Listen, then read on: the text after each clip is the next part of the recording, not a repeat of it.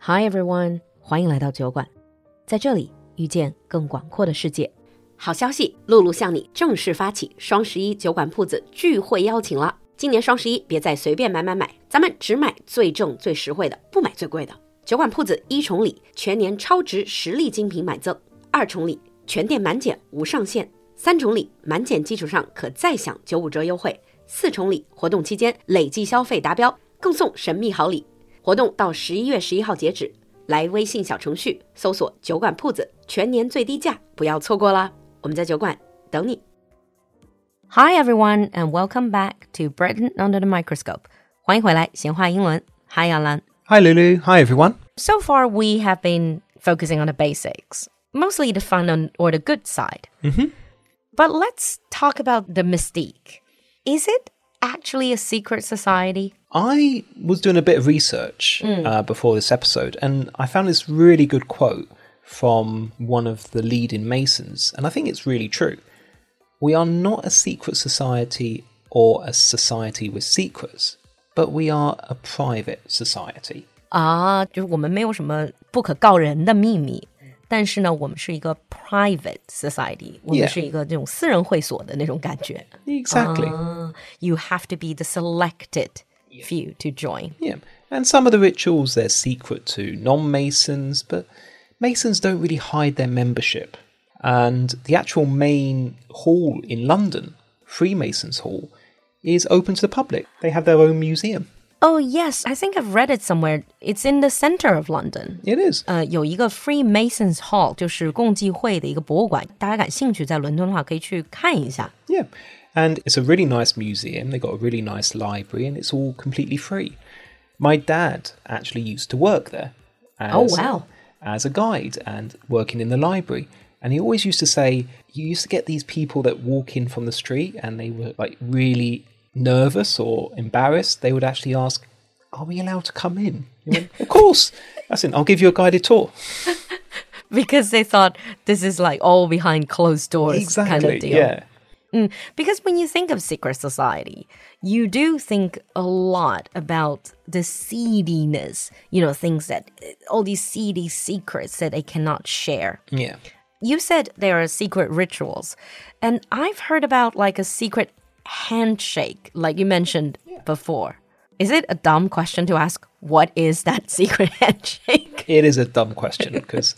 Is it truly that secret and nobody knows? I have kind of had someone use a sh- secret handshake on me. And to be honest, you can't really tell. but and I don't really know what it is myself. But this is the part I don't really understand. If Masons don't hide their membership, couldn't they have just asked, Are you a Mason as well? Why would they have to use the secret handshake? Well, a lot of them don't so much anymore. Again, it's all about tradition, it's about ritual. And this is one thing that we love in Britain is tradition. We love rituals, even when they don't really make much sense anymore. Yeah, just look at all these royal rituals. Exactly. Yeah. You mentioned about conspiracy theories, and some of them I absolutely love. I think they're brilliant. So the first one is Freemasons secretly control the world. Oh yeah, this is a very very famous, well-known conspiracy theory. 一个很主流的阴谋论，就是说像 Freemasons or uh, I don't know, like there are other similar organizations. They are the ones behind. They are the puppet masters. Exactly.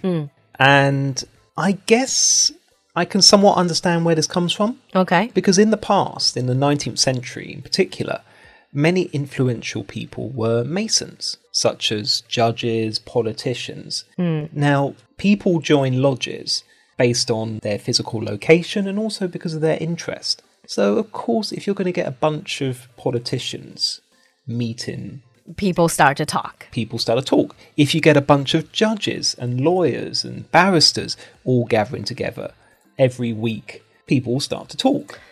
I do have a question though. Now, again, this has to do with the whole class thing. Do you think when people hear Freemasonry, they think of a certain, it is attaching to a certain class, for example, middle class or working class or. Yeah, it's kind of upper class, middle class, but nowadays Freemasonry is just open to everyone. Mm. There is that idea that it's only kind of the elite that are Freemasons, But nowadays, that's not the case. Mm, I see. I see. Things have probably changed a lot. I changed a lot, awful lot.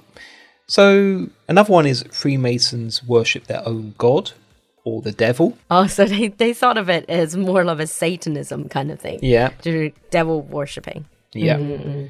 Which I don't think my dad worships his own god or the devil. He's not mentioned it.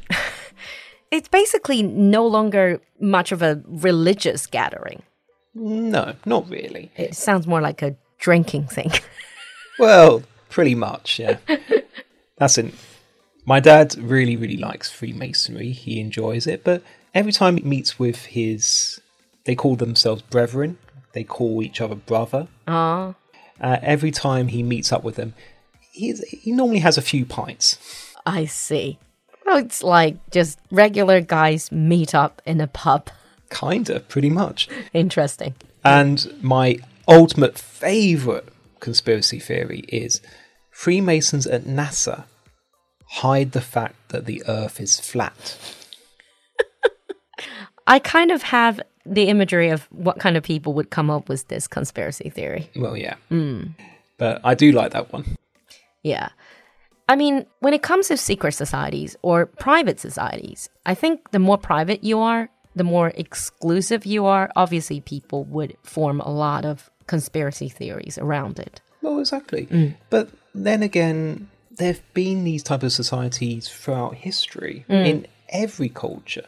They want to be exclusive. They want to be different, and you do that by having your own traditions, Mm-hmm. your own philosophy, your own ideas. It's this sense of belonging. It's a as sense well. of belonging. sense exactly. of brotherhood, belonging. So, as we're coming to the end of our discussion today, I would like to ask since this is more of fraternity, it's more brotherhood thing. So, it kind of sounds like they're just hiding away from their wives so that they can have a few drinks and have a chat. So, can women actually go to any of the meetings or any of the events? they can go to the events. Every year, the Masons would hold events for their families, and these are called festive balls. Oh, balls means like 就是舞会. Yeah. Ah. And it's normally a very long and big dinner. There's lots of toasting, there's lots of drinking, there's dancing. They're actually quite fun. I've been to one or two with my family. Oh, so you can not just take your wife, but you can take your family. Yeah, absolutely. I see. Oh, so now it be I can see I kind of understand that idea a bit more. Yeah. Think of it as basically a club with a few quite interesting rituals and traditions. Yeah, but that's also sound a bit patriarchal though. It is. It is a bit. All right, and on that note, we're going to wrap up here before we reveal any more secrets about these not so secret society. If you have any comments to make, please feel free to leave us a comment in the comment section. We'll see you next time. Bye. Bye.